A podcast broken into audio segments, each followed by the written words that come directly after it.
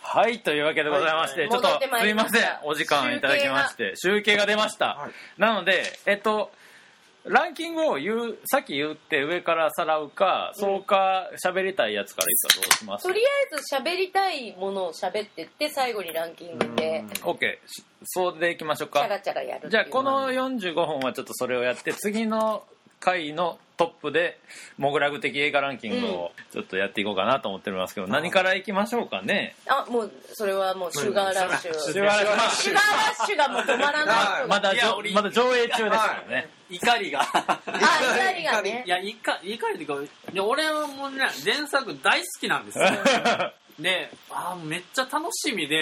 うんそうね、楽しみね。もうほんまお楽しみ。じおじさんたちがもうワクワクして。そう。でもさ、ちょっとだけ不安はああったよな、見る前。え、俺は、俺が単純に思ったのは、シュガーラッシュオンラインって、まあ、これ日本タイトルやけど、オンラインゲームがちょっとテーマかなって思っちゃって、あー。俺オンラインゲーム一切やってないから、うん。それのネタが出てきたらちょっと入れへんかもなって思ってはいたけど、出てませんでした？多少はゲームは出てくるけどでもインターネットの話やそう。ねむしろどっちかというと、そそううそう。インターネットやったね。おじいちゃんとかに見せるとインターネットの仕組みがよくわかるみたいなうん。感じの映画だった。うん。で、ど、どこがダメだいやえー、っとね。俺は10 16位だよ。うん。いやもう俺あの関係性がダメだったね。あララルフとバネロ。バネロペの。あ関係性もダメやったし、うん。あとネタネタバレはダあ。もメう全然いい、いいです。もう全然いいよ。誰も聞いてないから。バネロペバネロペバネロペが別のゲーム行くじゃない、はいはいはい。あれにまずえ？って思ったの、うん。ああ、はいはいはいはい。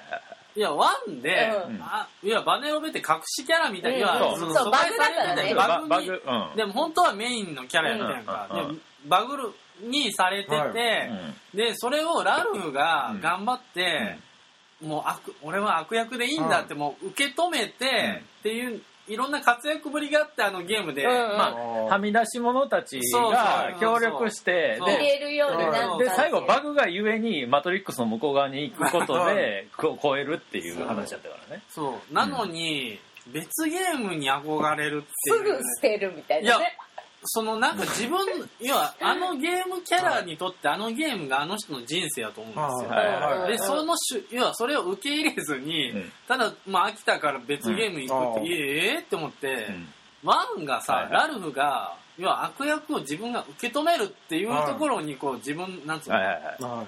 その人の宿命を受け入れるあーはい。こう凄さというか、感じたのに、はい。それをなんか否定された気持ちになって、うんもうキャラが変わっちゃってるそうキャラはそう変わってでしかも全くその通り。だけどな上で確かいやで、うん。あと まだ、ん。いや物語の展開としても今まで一応ワンは、うん。まあトイトイストーリーもそうやけど、うん。そのこうやるね怖い。わわかるわかいるやーあれあれ恐怖したうんねいや怖い子供らがおる目の前で一応ルールを守ってたやん、うんはいはいそのおもちゃはおもちゃの役割とか、はいはいはいあと、まあ、シュガーラッシュだったらゲームはゲームの役割、うんそれをさ、しょっぱな、もう違反してるやんか。うんバネロベが、はい。何この面白いコースって言って勝手にさ、行ってそうそうそうで壊れるじゃん、はい。い、やいやそんなんあるって言って、うん。なんかそのシナリオライターとしてもあれは許せない、うん。あそれやったら単純にそのプレイ要はユーザーが何このコースって言っていくんやったらいいのに、完璧キャラありきうん。の、無理だよね。ゲームっていうね。ラストももうご都合主義にしか思えなくて、うもう嫌だったのよ。ん なるほど。言ってることはよくわかる。いやもうその通りやと思うけど、うん。まあ俺的にはあの今回の映画は最初のシュガーラッシュと全く主眼が違うなと思ったの。ああで今回のシュガーラッシュはかなり実は難しいことをやろうとしてて。うん。あのすごい抽象概念みたいなことを映画化しようと頑張った感じはしたの、うん。まあもちろん分かりやすいところで言うと、まあ、インターネットっていうもののビジュアライズっていうのはもう分かりやすいところあるけど、うん。まあ、あれはまあさインターネットっていうあの存在自体がホームページとかウェブショップとかいう通り、はい。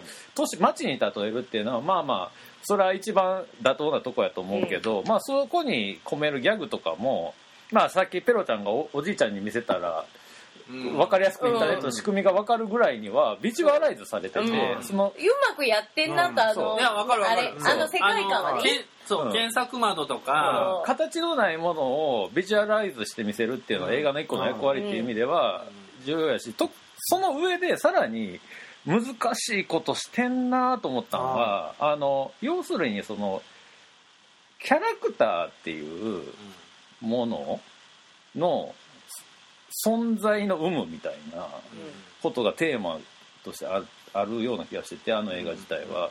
で結構あの最後のメッセージは割と暗いねんか暗い暗い暗い、すごい暗い。その要するにそのまあラルフって超オールドゲームで、うん。でまあバネロペはまあプレステ1ぐらいのゲームやんか、でオールドゲームが急にインターネットに現れて、あのあこのキャラいたよな懐かしいみたいなコメントがバーって上がってきて、でそのインターネットにおけるキャラクターの死ってあの忘れ去られることっていうのがあってそれはあの「リメンバー・ミー」とテーマ性が全く一緒なんやけどあそこでその本人が キャラクター本人があの出てきたことで覚えてる人たちがいるうちはラルフは死なへんねんけど、うん。でもラルフは結局ずっと変わらず今までのゲーム世界にいることを選んだんやけど、うん。バネロペはもともとバグっていうのもあるんやけど、そのインターネットっていう新しいところに行くっていう、うん。であの映画のラストシーンって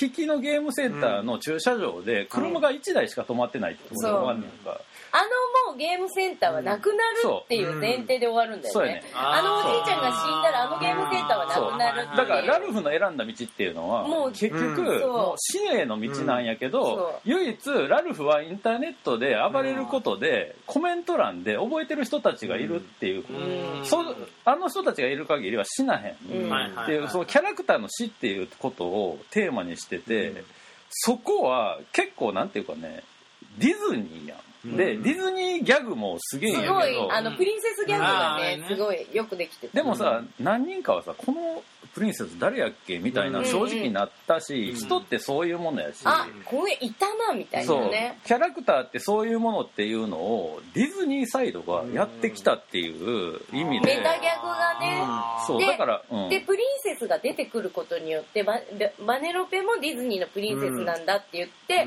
であなたは王子様に助けられたの？みたいな。で、うん。でもバネロペはそうじゃなくて、自分で道を切り開いていくんだっていう風にそうそう。そう選択していくっていう物語にしてるから、私は結構面白いなと思う。だから、だから切り今までのプリンセスたちは守ってもらって、うん。それで幸せにしてもらいました、ううんふふみたいな感じで出てくるんだけど、マネロペはえ私もそうかなとか思うんだけど、うん。き全然違う方向に行って、そう。はいはいで最終的にラルフが暴れてキングコングみたいになるんやけど、うん。あいつが浄化する時っていうのはそう結局その友達が次に新しい世界に行きたいっていうのを応援するのが友達だろうみたいなところで浄化されていくわけ、うん。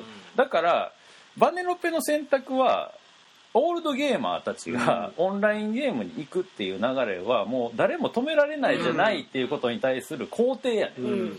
だからそれをやった上ででもラルフはもともとそのし 3DCG アニメーションのキャラでもあるっていう存在やから最後のエンディングでさなんか子供のゲームにいきなり現れてとかさ。だあれも超メタのメタになってて。うん。だからそのなんていうのすごい入れ子構造やねんあれ。うん。はいはいはい。どうやってでもキャラクターは生き延びようとするっていうその電脳生命的なそうそう本当そう。生存のサバイバルを見せてると俺は思ったから、ゴーストシェルですようん。なるほど。ねだからそうゴースト・イン・ザ・シェルやねあれ、うん。はいはい。だからあれはだから最初のシュガーラッシュと全く違う映画やけど、うん。これはこれで面白いなって俺は思っあーなるほどね。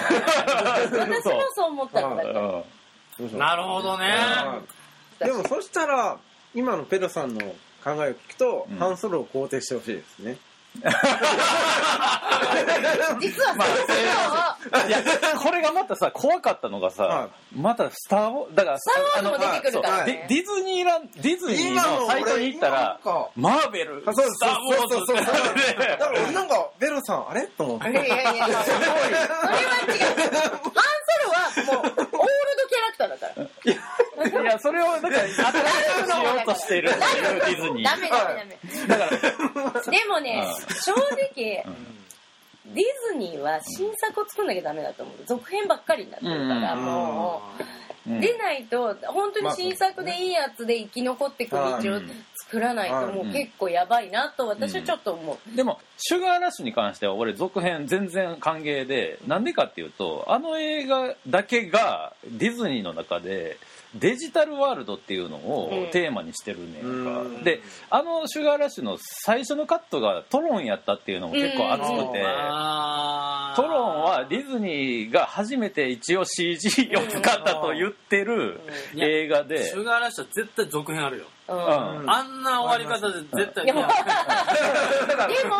続編は結構暗い俺多分あれですよ。ゲームセンターがなくなるっていう話。そう。あマンハントを3 3位にしてるのと、うん。これ大森さん一緒だと思いますよ。この嫌いだからその続編じ いやこれは。っていう意味では大森君がワンが好きすぎて嫌っていう気持ちはめちゃくちゃわかんないけど俺シュガーラッシュだけはちょっとディズニー内での特別枠っていうので続編が作られる気がしててテーマいやなんがかねその今回のオンライン見た時にあこれ絶対続編あるわあありますよね、続編ああるような生き方したの？てか多分うん。もう常に常に現代を取り入れそういやてくるんだろうなそうやと思う。だから次新しいインターネットなりはい。デジタルを使ったムーブメントがない限りシュガーラッシュの続編は多分ないと思う。はい、多分次 A AR ぐらいに来ると思うんですよね。あー多分あ AR の多分あの多分え私はなんか多分今多分わかんないですけどインターネットっていうところがうん結構ぶっちゃけダサくなってきてるところにすごい来てるので。SNS もだいぶあれやしな。もうダサいっ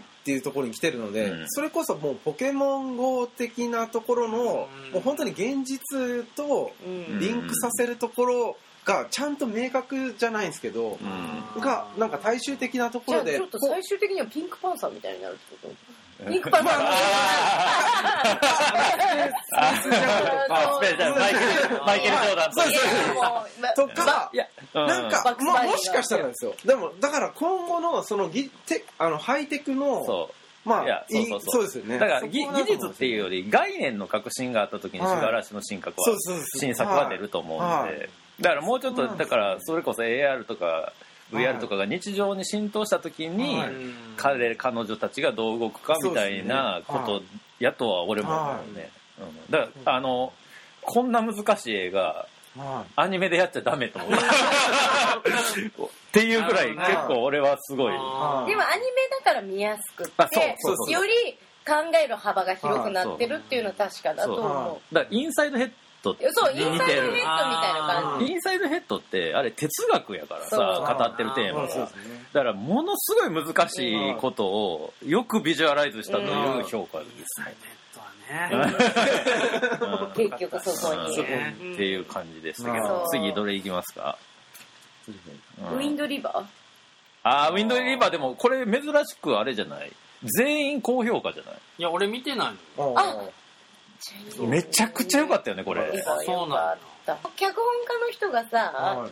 すごくいいじゃん。あそうですね。あのあれだよねボーダーラインも脚本書いボーダーラインはい。たなんだっけテイラー・シェリーだ。はい。うんこの映画で一番フレッシュやったのはあの最もエモーショナルが爆発する瞬間がことが起きた後のうん。病室のやったっていうのがあすごいグッときたようね、ん3キロも走ったのね。そう。あ10キロ10キロです。10キロ。10キロ10キロです。彼女はすごい強かったウォーリアーそう。そうだからもういや そこ自体は映像化されてないところを想像して主人公が泣き崩れるところにはい同化して泣き崩れるっていう。あとだよあなのみたいな。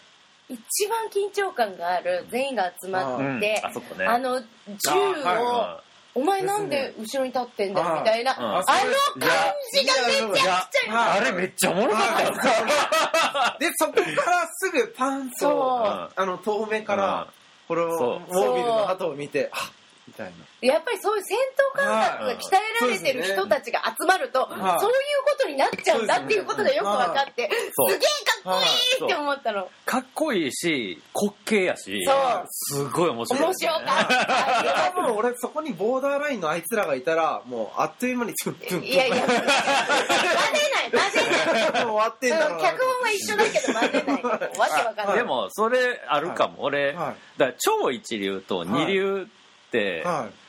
技術が違うけど同じ緊張感までいけるやん。そうそう。だからあの人たち超一流ではないからこそ起きた緊張感やんか、ボーダーラインだと、もう、うん。言葉がないんですもん。そこで、もう雰囲気で、直感でポンってやっちゃうんですよ。う。んはい。だからそこ、まあそうですね。うん。今でも本当にテイラー・シェリダンはあのああいう骨太の男っぽい話を伺ってたら世界一かなと思う。ねあと同時にちゃんとネイティブアメリカンとかも入れててさそうそう。そうそのね。そう。そのなんかフロリダプロジェクト的なね。そう背景もきっちり入れててそのなんていうのグラデーションアメリカのグラデーションもすごいううんまく分かりやすく見せてくれてで超ケレミのあるそう。いいシーンも見せてくれるっていうもう最高だよね。セリフがめっちゃ少ないのそう。にはだからこうあのネイティブアニメリカンが認めた男はこいつだから認めたっていうのがビンビンわかるっていう。出てきた瞬間にあやっぱりみたいな感じになる。っていう。まあ、ちなみにあのあの人アベンジャーズのさあの弓そうそうそう。あホークアイアイやっぱ遠く打つのうまいんやい。そうだね。そこが渋滞しちゃうんだよね。そうですね。衣装白だけど、はいみたいな。黒い服普段は着てる人だわ、みたいな。でもあの娘のスキーウェアを貸す時とかもさ、うん説明がないやん、はあのウェアの意味。がで後であーみたいな。あのーきつーって。いや、だから、本当にうまい脚本だないやうまいね。これはもう万人が面白いと思う映画じゃないですか、うんそうですね。もう男の子が超好きな映画だと思う女の人がどうかとははもう関係ない。そうなんか映画としてめちゃくちゃレベル高かった。あそう。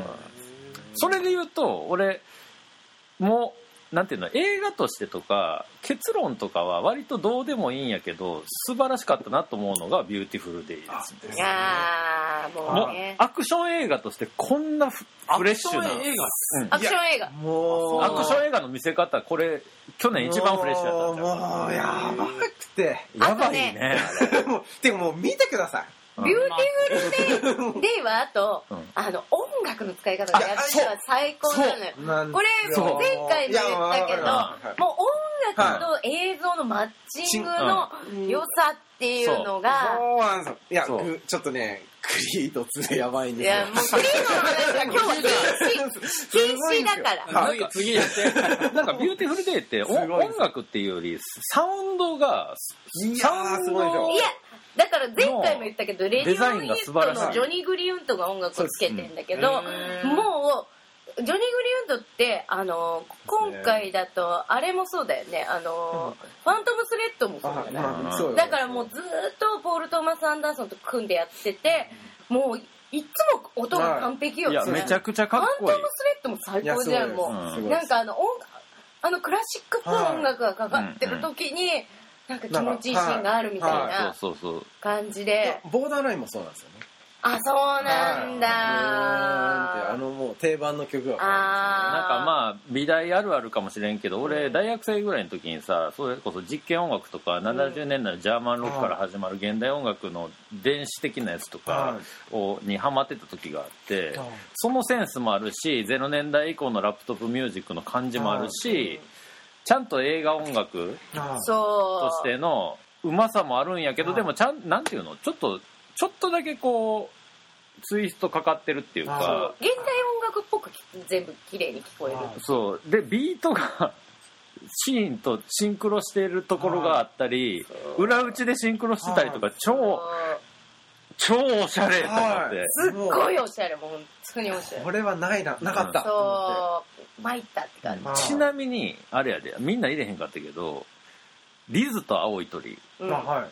その感じめっちゃある、サウンドデザイン素晴らしい私は荒削りなんだけどアンダーザシルバーレイクにもちょっと同じものを感じたのそうなんですそうですへん。かったよなんかノリがちょっと似てんだよねビューティフルデーとそうなんですよ。アンダーザシルバーレイクは。だから本当にその三あの本当にヘレディタリーとその3本はそう。すごかったんですよ。なえリズ見てないの？リズリズ見ました。あれもそうじゃなかった？いやなんですけど俺ねやっぱり絵がいや絵も素晴らしかったやろ。いやすごいんですけどアニメにもかかわらず、はい。指先までいやそうそうそう。演出が描かれてて。あの楽器の一つ一つの指先とか。なんやったら俺黒目だけプルプルするアニメ初めて見たんやけど、へー。確かにそういう風に見るとすげえいいんですけど。とサウンドデザインが俺は素晴らしいと思う、JK は見たくなかったと。そうなんですよ。なんかゼロゼロ年代っぽすぎて、なんかあーっていう風にちょっと引いてしまったところがあったんですけどすごい良かったです。ちなみにあのちょっとすげえ気になって出るんやけど「アベンジャーズ・インフィニティ・ウォー」俺しか入れてないんやけど。まあすごい良かったけど今年はなんか私は対策はあんまり入れたくないっていう気持ちがああそういうこと対策に飽きちゃって結構ヒーロー系少なかったよね全員。ブラックパンサー入れた人いる？ブラックパンサー入れた。俺仙外だな。あほら。ブラックパンサーよりはまあ。バレリアンバレリアンバレリア。ンはいバレリア。ンの話するはてか でもア。ベンジャーズはまバレリアン良かった？あ私。バレリアンねはあい。やまあまあいやかっこよかったんですよ俺は。俺だから最初に「ガーディアンズ・オブ・ギャラクシー」見た時に、はい。あ出た「スター・ウォーズ・キラー」って思って。ああもう「スター・ウォーズ」が3本4本かけたやつ1本でやったんやと思ったけどバレリアン、うん完全に「スター・ウォーズ・キラー2」っていうかなんかあの完全に意識してるやん。でも全部が「スター・ウォーズ」より1枚上手。そうなんですよ全てが。はい。だからあのスター・ウォーズってブサイクを絶対選出するじゃないですか、うん。なのにもう明らかにイケメンでね。イケメンしかやらないんですよ、デインディ・ハーンが出てるからはいそうなんねです。であと女性カーラ・デル・ミーはい。ともうそこの違いもまあもうそこの違いが明らかなんですよね。そう。でもスタンスが違うよ俺らう。ん。でキャラクター造形もはい結構良かった上にちゃんと理屈が通ってて良かった。だからもう完全に「スター・ウォーズ」意識したようなキャラ出てくんねんけはどまあ一個あ分かりやすい例としては3匹の情報屋がいんねやんか。はで全員ブサイクなやつがもうめっちゃおしゃべりなやつが来んねんけどさあのんなんで3匹かっていうのが途中で分かんねんけど全員脳みそ共有してるからはい1個の情報なんやけど3で分割してるから情報を保護するのが1人殺されたら絶対その情報100%引き出せへんっていうキャラやねだからああいう理屈が「スター・ウォーズ」にはないやん。あの世界観だけがあるから、はいでもバレリアンはそういうところにいちいち「おスター・ウォーズよりいいね」おスター・ウォーズよりいいね」って全部思える。リック・ベッソンの出してくる映画がもうやっぱパセーってなっちゃってるの。いや俺もそう思っだから俺の中では期待してなかったけどおもろかったナンバーワンっていうい感じで。やー私はやっぱ相変わらずリリック・ベッソンはフィフスエレメントで終わってんなって思っちゃった。うん。多分そこがハンソロ擁護派と、うん。うんななんですかね、うん私全然分かんなかったのバレリア。ンうまくやってなんかあの現代っ子的なイケスカンキャ2人のせキうん。ャラ設定とかは結構俺好きやったけどね。はうん。あとあの何バーチャルマーケットあのはい。シークエンスとかもまあシンプルなアイデアなんやけど分かりやすかったしうん。あとちゃんと抜け出せへん理屈とかがおおなるほどなるほどみたいななんか全然感じねはしたよ。グッとこなかったでもおきちさんアントマン好きなの？アントマンはいやまあ普通にお面白かったよ。あの今回だからまあちょっとデップーがまああいヒーロー映画ではアベンジャーズが僕一番面白かったけど、はい。次はデップーで、はい。次がアントマンかな。うん、だけど俺はそこにインクレディブルファミリーを入れたいね。あー確かに。インクレディブルファミリーは、あのこの近年続くヒーロー映画に対するアンチテーゼあそうをですね。高らかに言ったという本当にそうですね。意味でめちゃくちゃ重要な映画はやったいで、まさに現代うん。でしたね。インクレディブルファミリーは多分大きく分けて2つのはい。テーマを走らしてんねんけど1個はまあ家族。はい。で奥さんままたさ、はい。あの映画おもろいねんけどインクレディブル・ファミリーの奥さんってさゴム人間やからさ、はい。あの人だけ顔が年取ってないっていう。張りがある。私もゴム人間になりたい。で奥さんだけがやってだから奥さんのやってた家庭家事とヒーローは同じぐらい大変っていうテーマが1個あるんやけど、もう1個の方が結構重要で、はい。あの悪役が言うセリフがもうやばすぎてだからなんかモニター越しにヒーローの活躍はをぬくぬくとして部屋で見てるお前ら。になんかお前ら安心なんか安全なところから危険なもん見てると思ってるけどお前らをいつでもお俺たちは侵略することはできるんだぞみたいな話があってそれ俺ヒーロー映画ずっと見てる俺うわーみたいな。ごめんなさい。お前のことだよみたいなことを言うねやんかインクレディブ・ファリミの敵ウがオブ・ストリート的な。お前らだよっていう。お前らのことで言ってんだよみたいなことを言ってくんねん。マジっすか？みたいな。つって。そう。でしかもヒーロー側も世代交代があって、ミスターインクレディブルとあのレディとうんそう。でそう。でなんかあの3弾が生まれてんねんけど、うん。0歳やねんけど、火吹超超能力あって、うんでもあれはだから完全に自意識がないからこそあの千変万化できるっていう設定もうまいしでそのでギャグの入れ方も超超センスよくて小気味いいし、まあ、とにかくだからこうヒーロー映画疲れした人にはあそうですね。ぜひ見てほしい。アニメへ本当にす素晴らしかった、うん。ちょっとうヒヤッとしたもん。あ俺怒られてる。ごめんなさいみたいな感じの。ちょっとじゃあハッピーエンドの話する？あピエンド？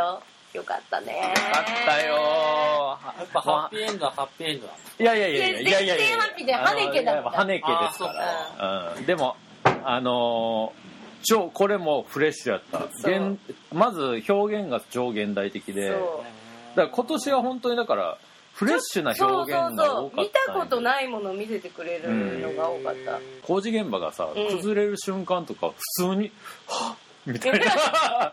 あとこれ何？CG? とかも同時に思うんやけど。なんかね家族の話なんだけど、うんなんかギスギスしてんだけど、うん。なんか今までのハネケンの映画だと、うギスギスしてるのが本当に超嫌な感じで描かれるんだけど、うん。うん。今回は意外にちょっと明るくコメディタッチみたいな感じで見やすいし。最後の解釈どう思った？最後は最後最高じゃん、うん。なんかなんかどなんか俺は、うん、そので言ったら主人公は10代かなあれ娘。十何歳もう子供でまあ言ったらこう携帯をずっともう肌身離さずみたいな、うん。ファーストカットがもう携帯のシーンから携帯がで撮った動画のシーンから始まんねんけど要するにそのなんていうか画面越しにしか現実世界を捉えれへんみたいなところなんかなと思ってん。したらそこにじいさんがいんねんけどそう。すごいねあの、うん。気難しいじいさんがいて、そう。でじいさんも携帯の画面ではないんやけどまあこれ俺の解釈やけど、うん。結局例えば不正えなんていうか父的な家庭における父らしさみたいなそういうフィルターでしか家族と接してけえへんかったっていうのところで娘とちょっとだけ一瞬心がつながったような瞬間があってで最後のカットに俺をまあ言ったらもう簡単に言うと殺してくれっていう 言うんやけど。そのおじさんもう車椅子でうん。動けないからその車椅子を持って海の方にももう連れていくっていうシーンで終わるのよ。そうそうそうう。ん。でそれを最終的に娘はカメラで撮ってるっていう。あの塩が塩がそうカメラで撮ってるっていう。だからそう。そう。なんかものすごいいやなんか俺はある意味喜劇としてはうん。超ハッピーな気持ちになりながらなんかやっぱりハネケやからそんなダイレクトなハッピーさではないんやけそどうなんかでも瞬間心つながったよねうん。みたいなところがあって超面白かったんようん。面白かった。あのエンディングがやっぱねうん。秀逸だった。うん。やっぱり。いやーそう。まあまあまあとかですかね。あとはローマの話してローマ俺知らんから教えてほしいな。キュアロンの最新作がネットフリックはい。スだけで公開なのよ、はいはいはい。一応一応やってましたけどねやってたけどはい。もう映画祭で。特別上映みたいな感じだから、で本当はね劇場で見た方がいいと思う。いやてかどんな話なの？劇場でしか見ん見ちゃダメな映画だあと白黒で全部撮ってんだけど、で自分幼少期の頃をはい。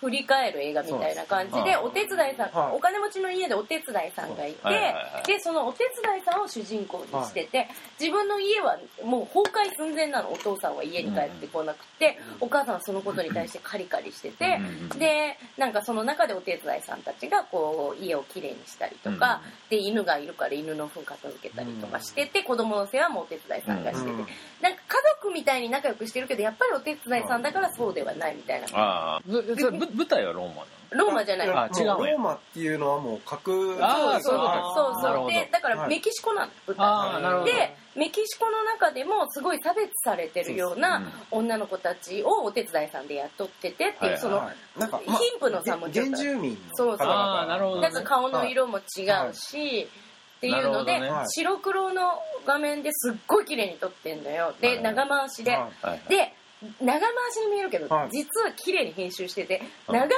しに見えるように撮ってるああはいはいはい。でそれがやっぱりベルイマンの古い作品をもうとにかくインスパイオマージュして撮ってるような。だからそのベルイマンのドキュメンタリーを見た時にうん。もうキュアロンがそのいベルイマンが映画を撮ってた島に行ってでどこからどうやってカメラを動かしたかとこう入念にチェックしてるわけ。ここからここまで動かして この角度ここだなみたいな感じでうん。やってんだけどそういうのをすごい再現してる。ああなるほどね。だからもうすごい綺麗で、はい。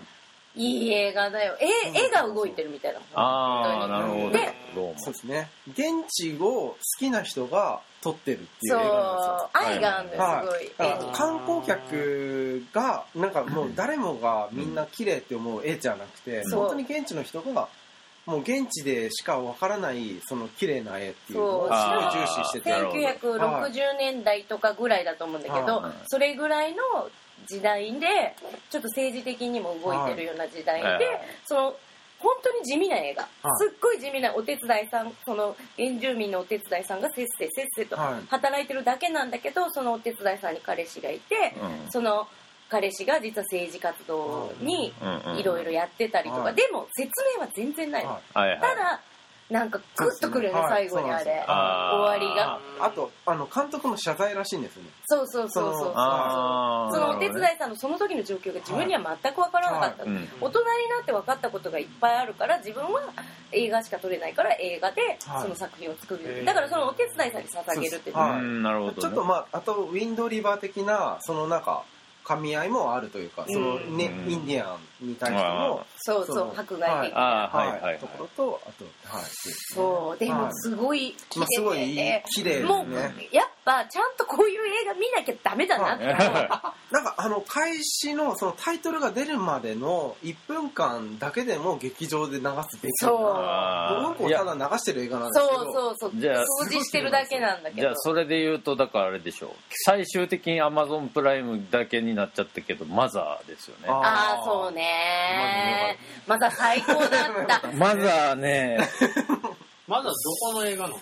ダーレ・アノロフスキー。はい。のアラノフスキーの新最新作が劇んやけど。場未公開あでしかもあの上映中止になったことによって未公開になった。そうあそうなんですね。なんかキリスト教の話をうん一軒家でやるっていうすごいそはい。映画なのよ。いやででそうなんですよそう。この映画はねなんかあのまずビジュアルのイメージ力がすごいと思ってなんかあのまあ物作ってる人はみんなわかると思うけど頭に思い浮かべたシーンを現実で再現する時ってまあ多少目減りするもんやと思うんやけど、まあこの話はさっきペロちゃん言ったみたいにキリスト教が下敷きにはなってんねんけど、うん。イメージ喚起力がすごい、ねすごいと思った。ああとああこれか。うん。あと今年一番不快な映画やったけどこれ。超深いだ でもこれもさなんかあのこんなさそれこそまあ森田君が嫌いな LGBT えはい。嫌いなっていうのは LGBT っていう言葉の表現が嫌いやでとかはとかを叫ばれてる中においてこんな男根主義的男性中心的な話ってすげえなと思ったしでもそれってつまりキリスト教ってのはそういうもんやっていうことやしプラスこれはダーレ・アロノフスキーのものを作るっていうのはこういうことなんだよっていうのがちょっと乗っかってる気がして、そうね。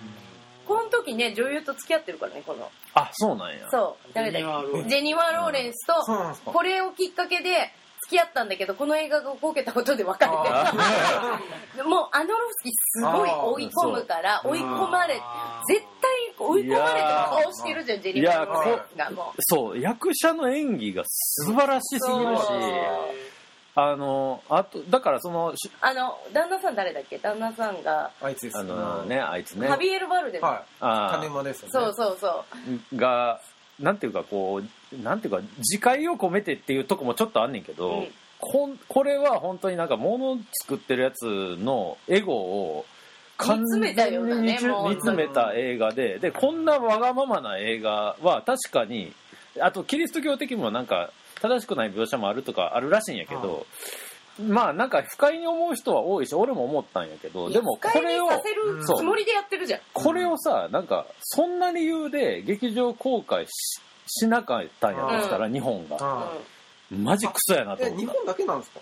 いやそれ全米はやってるでしょこれは。あのクオリティは絶あ対すごいいいクオリティら日本やばいですよいや日本マジでこれ劇場公開せなあかんでといや思った。本当ですよすっごいとにかく不快になるシーンがねあるいやめちゃくちゃあるし。不快でしか不快から始まりますよねそう。とにか本くもう旦那さんが詩人ではい家で作品ができなくてピリピリしてるけど発表した途端にファンがバーッと流れ込んできてでもっともっとください言葉をもっとくださうん。いみたいになってってそれが旦那さん断らないからそれをバンバンバンバン入ってきちゃっておかしくなっていくっていう話なんだけど一軒家で全部。うそう。うんでももうあのーなんて言うんだろうドイツ表現主義みたいに縮尺がおかしくなってもそう。う。だんだん。しそう。で部屋隣の部屋行ったら時間も飛ぶっていうね。そう。へあの本当にすごいと思う。そう。だから家のサイズ感とかも分かんない、うん。最初はなんか荒野の中の一軒家みたいな感じで出てくるんだけど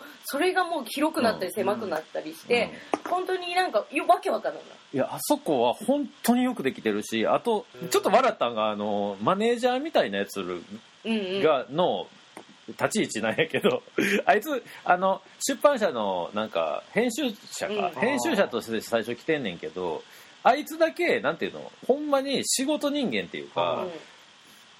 状況が変わったら自分が求められる役割をやるっていうギャグ。ああれすごい高度なギャグやなと思ってあれって要するにサラリーマンってことやん、うん。だってそうそうなってしまったらもう本質を全部忘れちゃって、クリエイターの女神とか言ってた人ら人に対しての扱いとかもどんどん変わっていくっていう。ももともと何を信じてこの仕事してたんか分からへんくなるけどその場では結構上上の役割を担ってるみたいな比喩いで、いやあれ一つとってもすげえレベル高いことしてるもう一回見たくなっちゃった。うん。もうだから本当に主人公の旦那さんはキリスト自身みたいな感じで出ててで宗教戦争が起こる。そうそうそう。家の中で。だんだんすごくなってきちゃって。それを全部本当に一軒家でやるっていう。あの詳しい知識がなくても分かるようになってそうて1階がもういろんな人が出入りしてて2階にククリエーションルームがあんねん。からその詩を書くルーム、うん。ですげえ謎なのが3階があんねんけど3階階段があるだけでワンシーンだけしか出てけへんねんけどあのその男が立つだけの場所があってもう完全にもうヒエラルキーがかうん。分かりやすくできてんねん。でもその中を奥さんであるジェニファー・ローレンスがもう唯一のね。翻弄されるんだけどとにかく女性女そのうん。奥さんに対するみんなの態度がとにかく深いいやもう本当にひどい。旦那さんもひどいのよ。クソなんですよ。一番 一番最初に多分アダムとイブと思われる二人組が来るんだけどもうそれが勝手に家の中でセックスしてたりとか。ちょっともう国分寺時代のモグラが思い出した。ある一定のある一定の人数超えるとアンコントローラブルになる瞬間があってあ「おいここ俺んちやで」って言ってるのにほんまに知らんとこでおかしなことしててあ問題になるとかあってうん。あの不快感はマジでわかるわ。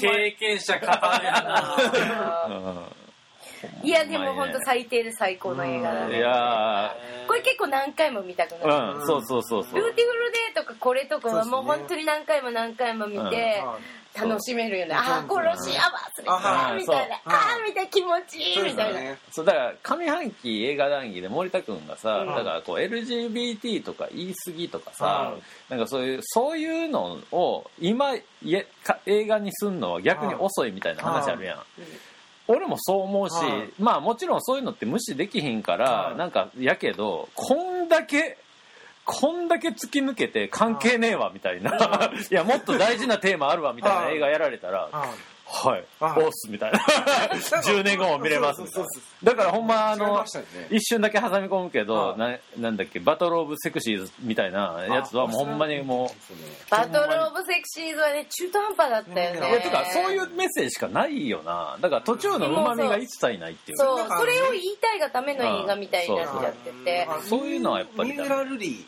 さんですか？はいはい。あのあの人がそうなんかすごい称賛してて、うーん。あの女がまずそれがその女性フェミニストまだフェミニスト言ってんだみたいな、うん。だからだから映画ってさ、い、やもちろん政治的な映画はあっていいけど、はい。それはあくまで映画側が政治をテーマにするんであって、はい。映画を政治に使っちゃ絶対ダメやし。で映画ってそんなんじゃねえから。そう。マーゴット・ロビーがさ、あそうなんですよ。アイトーニャですごい突き抜けてて、だからでバトル・オブ・セクシーズで、あの、エマ・ストーンね、損したよ。エマちゃんは損したと思うそうわ。なるとアンダー・ザ・シルバーレイクのあの元彼のガーフィールドの方が上行っちゃったみたいな。あードリューガーフィールドね。はい。いつまでも童貞顔。アメリカアメリカでは評価されないんですけど、え童貞系童貞系ってわけでもないけどブリグズビー・ベアってみんな見た？見た見た見た。いや僕見た見た。これ最高やったんやけど。あの、すごい評価も高くてさ、何年間か閉じ込められてた男の子が、ルームの明るい版みたい。なルーム、ルームみたいに閉じ込められてんだけど、幸せに、うんあの、育ってて、自分の本当のお父さんだと思った人が本当は誘拐した人だったっていう。そうそうそうそう。で、そこから救助されて、25歳ぐらいなんかな。そう、ん。救助されて、で、本当のお父さんたちと交流していくんだけど、やっぱ違和感があって。そうそう、うん。でも、その、なぜかその、誘拐した人たちが、あの、自作のアニメーションを見せてて、ブリグズビーベアっていう。そう。で、その続きが見たいって言ってみんなで作って仲良くなっていくっていう話。誘拐犯もはい。誘悪い拐犯人じゃなくてさ途中で語んねんけどさなんかあの母親がある時子供連れてきて悪いとは思ったんやけど子供が生まれへん夫婦やったから育てちゃったって言ってこれってあのいろんな話である、うん、8月のセミとかね。そうはああよ8日目の8日目の的な話やし。でそれででも外には出せへんからバレるとまずいんで。だからなんか地球が汚染されてるみたいに育ててるんだよね。ググリブズ・ビー・ベアっていう教育番組を両親っていうか父親がまたこれが熱いのがさその父親役がそルーク・スカイウォーカールークなやあそうう。そう。これが熱い。こないだ亡くなったばかりの人ねルークがやってて。でそマジか。で唯一なんか星空が見えるはい。ところで息子と夜空を見るシーンがねんけどもうやばいよ一一応設定としてはだからあのあれクローバーフィールドレーンテンクローバーフィールドレーンみたいな感じで外はもう毒ガスに汚染されてるって教えられてんねんけどはい。嘘かほんまかわからんみたいな設定の中で星空見てあの想像力があればはどんな苦難も乗り越えていけるよっていうのがルークであり誘拐した側のお父さんやねんか。でそれを力に それを力に苦難を乗り越えていくっていう意味でだからそのルームとテーマ設定がちょっと違くてルームって救われた後にはい。そのまあ再教育をする過程はでなんていうかまあどっちもうまくいかへんねんけどなんとかこう接合していくみたいな過去を忘れさせるみたいなことやねんけど この映画はあのいやもうだってもうルームは10歳ぐらいああ9歳ぐらいか。うん。だけど25歳ぐらいからあもうもはや強制不可能やんか。であただ正しい親に連れの親元に行くねんけど、うんいやもう俺はこれやからっていうのを周りが受け入れていくっていう、うん。そそれが一つのフィクションを作ることによってっていう。うそこがまたあの深くなっていく、はい。私はねなんで入れなかったかっていうと、うん。ちょっとやっぱ話がなんかリアリティあるように作ってるけど飛びすぎっていう。あなんかちょっと乗れなかったんだよね実は、あまああの暗いシーンがほとんどないからね。そう。でも実際こんなことが起こったらもっと暗いはずだしまあどんなに育て方が良かったとしてもこんな純粋培養みたいには育つのか？みたいなとこもあるし。まあだからそこの疑問をは俺はまあなんかそこ考えてもしゃあないのかなまあそうなんだけどでもその両親が自分たちでその物語を作ってたとかっていうのも突飛すぎるみたいな、でもなんかその一応社会との圧力はあって、うん。だけどなんか幸いあの幸いない子供やんあれ、うん幸いだからあの誘拐した側も元の親子も、まあ、いい人やったっていうのが全てを、うん。で最初に友達になるやつとかもええやつやし、みんなええやつやねん。うん。それがもう超超良くてでもそれを一個にまでだから唯一不幸なのは本人だけなんやけど、うん。それも本人は不幸やと感じれへんっていう不幸やねんやうん。だからそれを不幸のままでこう現代と接続していくってなった時に一個のフィクションを作るっていうところのテーマ設定が僕はすごいいいなってなんかとこう対症療法としてうん。そのなはなんかしかもそそこで最終的に誘拐犯の元元父親に会いに行く。会いに行くねんけど理由がさ素晴らしいんやんか。だからなんか映画映画とは映画。うん。うん。まあだから、ねうん。という意味で。だからなんか俺マザーと結構対になるというかなんかこうなんていうの？これを取る意味を取ってる人が感じて作ってるっていうか。まあなんていうかな巨匠にはない感じ。そう。まあ荒削りよ。というかなんかリドリー・スコットがゲティ家の身代金取った理由が俺には分かれへん。うん。うんあー。やんか正直。うん。でもあれは巨匠やから いろいろ来る中でその人なりのテーマ設定はあるんやと思うねんけど、例えばダーレンのマザーとか、うん。このグリーブズ・ベベアなんかは巨匠じゃないから、うん。撮りたい自分にテーマがあるものを形にしてるっていうのがはものすごいグッとくる。やっぱその刺さる。その部分で言うとミッションインポッシブルがねもう俺の取りたい。俺を飛ぶいやいや俺はこあもう早めに言っときますけどうん。今年のワーストです。あミえッションインポッシブル。フォールアウトじゃんね。いやもう最低です。マジでフォールアウトでしたね。嘘最高だってもうストーリーなんか全然なくていいもんこれに関しては。いやもうほんま何やってるか分からへんし。いやそれはあった。あいやでもあの飛行機自分でね運あ転してとああとトム太ってるし。いやもうそんなもんどうでもいいよね。ドタドタしてて。いやもう飛行機運転して。たよ屋根飛んでやや屋根飛んで。いろいろやってましたよね。うんいやいろいろそれやそれや。いろいろや ってたっていうのすがごいいいじゃないですか。そう足をねいやあ怪我れがいいんですよ。怪我しながらも私たちが見たかったあジャッキー・チェーンをそうなんが引き継いでくれてそうなんですよ。カンフーヨガでちょっと俺カンフーヨガでですよ。ジャッキー・チェーンがちょっと。ままちょっと待って、はい。前作まず、うん。名作やんか「ミッションインポッ前シブル」作は良かったねいやいやいやいや。今回今回も最高だったよ。ソウルアウト半端ない。最高違いますよ最高だよ。ねいや俺はもう声を大なんか前にして言う作のイメージがあったから今回がジャッキー・チェンのいやもうジャッキー・チェン好きやからうん。面白かったんやけど、うん。こんなにみんなドジやったっけって思っちゃった。いやいいよね。ほんまにもうストーリーなんかいいよ。ずっとトムがアクションしてて。マクガフィンってあるじゃないですか。うんあのなんかが事件が何かを物語をドライブさせるためのアイテム、うん内容は何でもいい、それを追いかける、うん。奪い合う、うん。守るみたいな、マクガフィンが過ぎる。マジでマジでほんまに誰が持ってる何を誰が追いかけてるのにトムが巻き込まれてるのかマジでわからん。えでももうトムがトムはだってはもうストーリーよりも先にアクション取ってたんだからしやょうがないよ。前作はそれがも撮りたかったんですよね。トムがああやりたかったんだから私たちはそれを受け入れるわけですよ。だとしたらもうトム死ね。もうもういい。あんな人いないよもういや俺はだっていや、わかる。いや、ジャッキー・チェーンを引き継いだのはトムだなってあんなパ俺も。ワーある方いやいやですよいないよフォールアウトのトムは正直めっちゃダサかったいやいやいやいやいやほんまにほんまに足足音がドタドタしてたしみんないやいやいや。みんなさトムのさトムのさ走るシーン普通のせいですよじゃ走るシーンがかっこいいって言うけど今までのトムトントントントントンやったあ今回のフォールアウトドタドタドタ聞こえたでしょ？聞こえなかったし 聞こえなかったし私は飛行機の操縦にもうすげえいやいやヘヘリもなんか切りもみ運転とかすごいやってたいやもういやあれは怪我もうもしてるいや前回のフェあの飛行機の外にしがみついや、くそ以上の感じはう。いや全、くない、そうそれ、俺、それ以いや運上求め転てしてんだよいや、運運転いやいやい転やいやはまあ、でもできるじゃん。い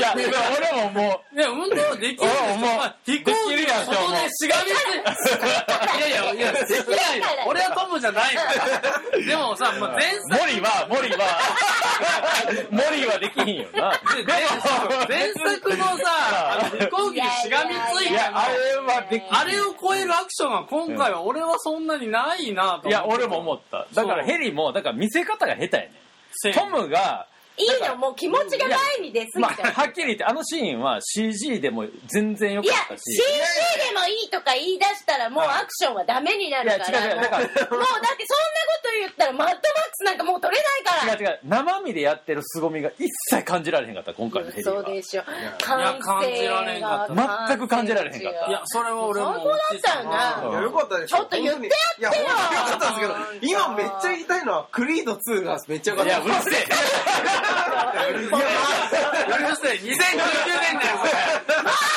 いや今いやもうマッドマックスって言われたらもうわーと思って走り方とか言われてマッドわーもういいからめっちゃクリードいやいやてか逆にクリード2をなんで見てないんだいやだってダメな。いやいや、一俺、睡眠時間削ってきましたよ、いやいやいや。それ半年後に喋るやつだ。ね。昨日2時までカラオケしてたの。